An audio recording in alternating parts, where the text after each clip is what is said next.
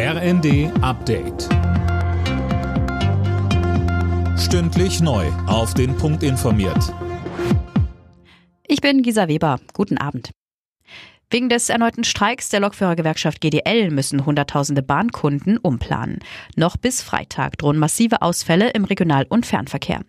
Haben die Fahrgäste Verständnis für den Streik? Wir haben uns am Kieler Hauptbahnhof umgehört. Grundsätzlich habe ich Verständnis dafür, dass man streikt und auch mal sagt, man möchte mehr verdienen, aber es muss halt irgendwie im Rahmen bleiben und ist ja gerade für alle auch nicht so einfach. Teils, teils. Die Leute möchten mehr Geld haben, ich kann es verstehen. Ich finde es ein bisschen schwierig. Ich verstehe die Forderung auch nicht so ganz. Ja, auf der einen Seite, klar, die brauchen schon mehr Geld, aber ist jetzt ein bisschen häufig. Also können auch mal wieder einen Zug fahren.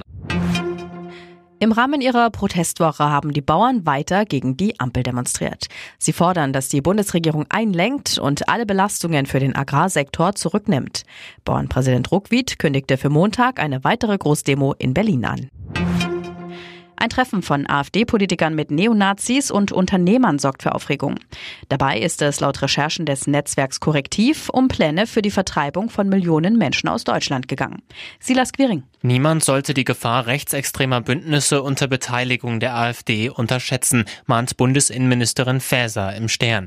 Bei dem Treffen soll es laut Korrektiv um Pläne für die massenhafte Vertreibung von Ausländern und Deutschen mit Migrationshintergrund gegangen sein. Mit dabei war unter anderem der persönliche Referent von AfD-Chefin Weidel. Laut der Partei selbst soll er von den Inhalten des Treffens im Vorfeld aber nichts gewusst haben.